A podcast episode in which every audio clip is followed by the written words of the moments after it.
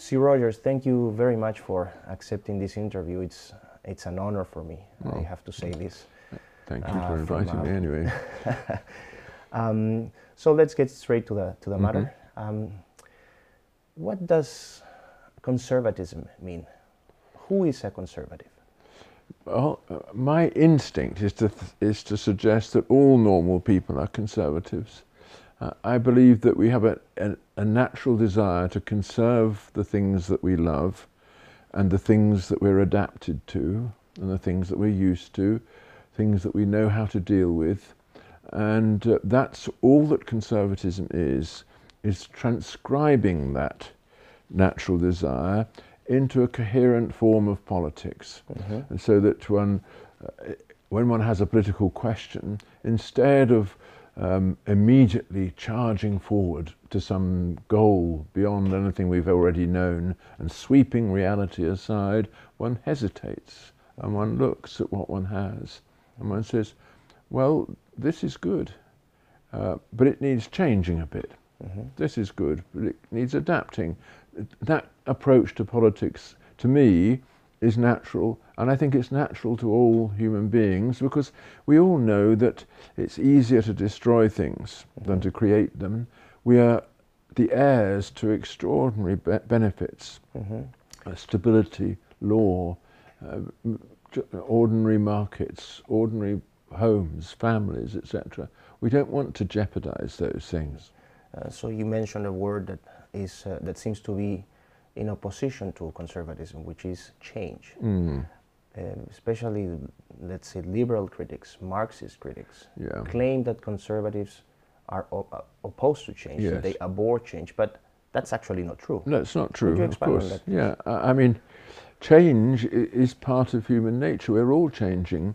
We're all advancing towards the ultimate change, which is death. Mm-hmm. and uh, we t- we take provisions in order to postpone that ultimate change. So, and that involves changing things. Uh, and it's absurd. All that the Marxists mean by, by uh, their criticism of conservatism is that, that conservatives don't want radical total change. Mm-hmm. And they, be, be, Marxists believe that only total change is a real change. And that's where they are so destructive. Mm-hmm. Total change is actually not a real change in the existing things, it's an abolition of existing things and an opening of the world to chaos. Mm-hmm. What do you think is the motivation behind this suppression of Christianity and our traditional values? Uh, it's a very difficult question, this.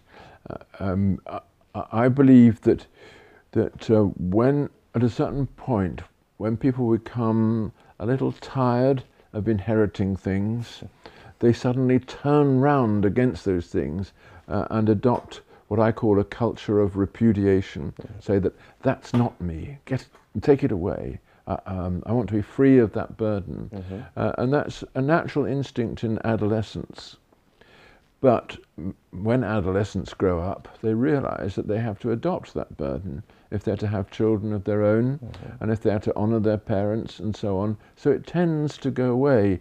But in the world in which we live, it doesn't go away so easily because people are too comfortable. They can live with this repudiation. Mm-hmm. They don't have, they don't need others as much as they used to, at mm-hmm. least not for the time being. So uh, they live in a kind of illusion a dream of security which enables them to experiment with throwing everything away.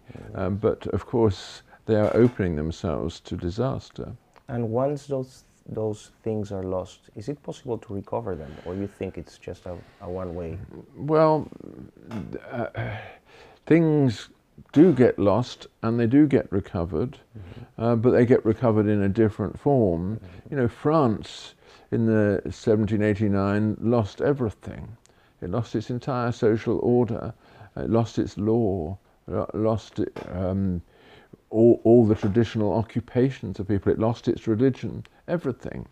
Uh, and everything was scattered. And there was chaos. Two million people lost their lives.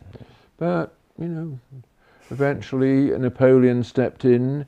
Okay, it was a violent way of stepping in and it wasn't the ideal, but by degrees it was restored, uh, and 19th century France had law again. It, it, had a social structure, it had occupations, it had its religion.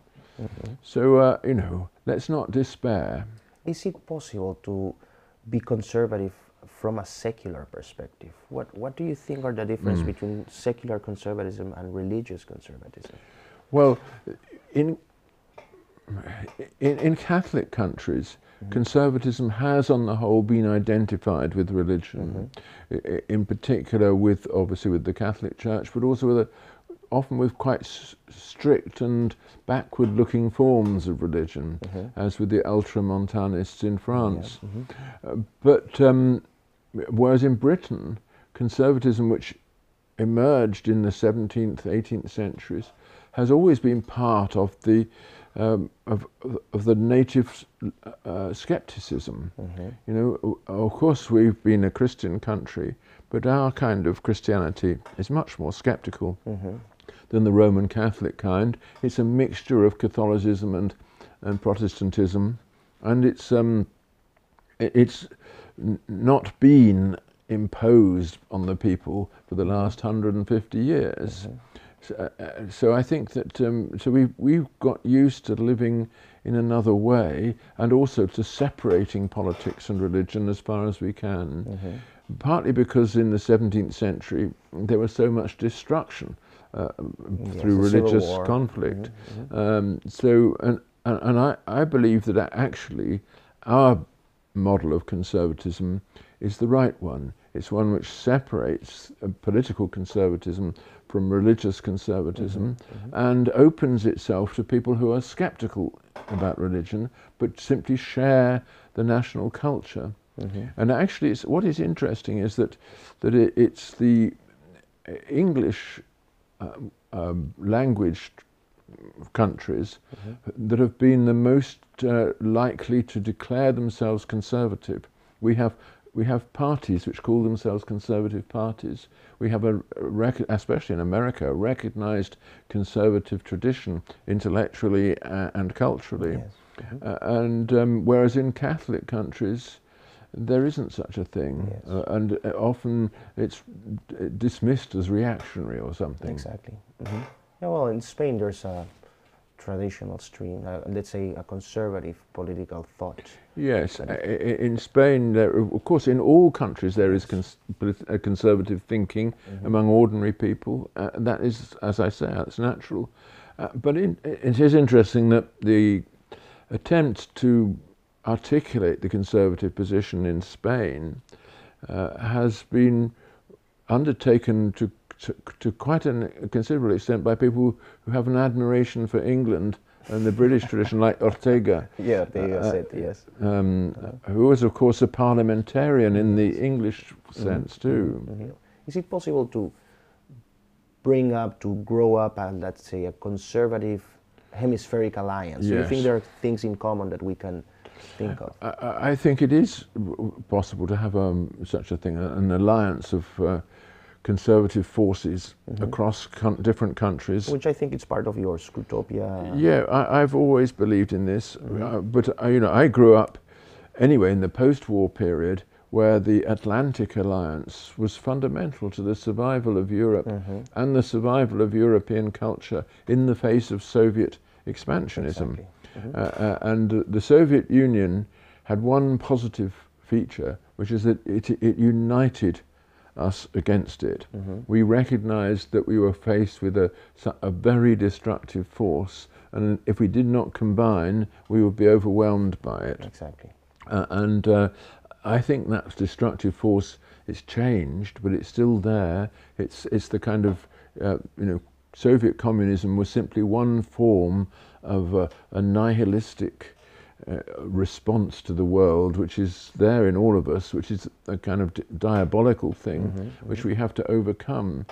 Uh, and in the political, in the international sphere, I think that means we really must work on having alliances, influencing each other, allowing, of course, the local differences, the local variations, mm-hmm. um, because conservatism is about locality. Exactly. It's about what you love, mm-hmm. not about abstract ideas. Exactly. Um, so, but still, we should recognise that we, we have shared, there are shared threats and shared achievements. Mm-hmm. And I would say that both liberal, liberalism and Marxism start from a, an utopia, so it's a deductive kind mm. of thinking, whereas conservatism is inductive, it's empirically based, it's experience based. Yes. Do you think that appreciation is, is accurate or would you no, I think that, it? No, I think that is true, that conservatism, what I, w- I would put it by saying it's a bottom-up exactly, procedure bottom rather than mm-hmm. a top-down mm-hmm. procedure.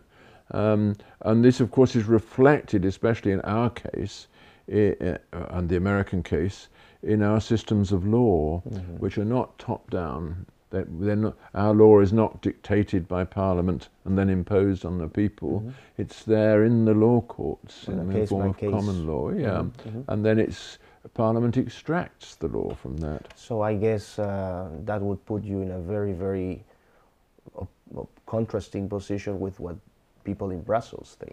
Yes, uh, uh, I mean the the, the um, unhappiness with the European Union uh, of the British people comes at least in part, mm-hmm. from the fact that they, they don't recognize the validity of Brussels law mm-hmm. because it's law imposed by unelected people yes. uh, um, who don't know the local situation that they're legislating for. Mm-hmm. Because we have been talking about uh, liberal economics, Marxist yeah. economics. Is, is there anything such as conservative economics?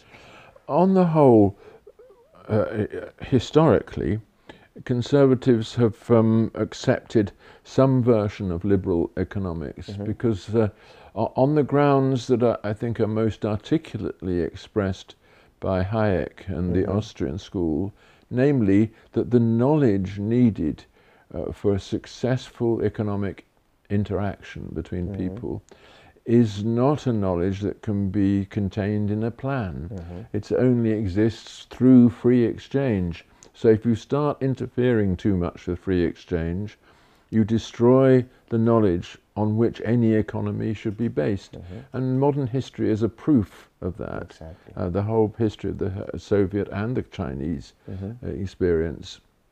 But um, so, to that extent, conservatives, conservatives will all, always or te- mostly tend to endorse some form of liberal economics, mm-hmm. but they will also be very adamant that economics isn't everything exactly. and that you can't solve all questions by economic means because not all questions are economic exactly. questions and the most important ones are not economic ones like the most important ones like for example uh, uh, what institutions do we need in order to pass on to the next generation Families, what we've inherited yeah the family mm-hmm. the family is not an, a, a, an answer to an economic question yeah. mm-hmm. it's the answer to a much deeper question the question of the perpetuation of mankind mm-hmm.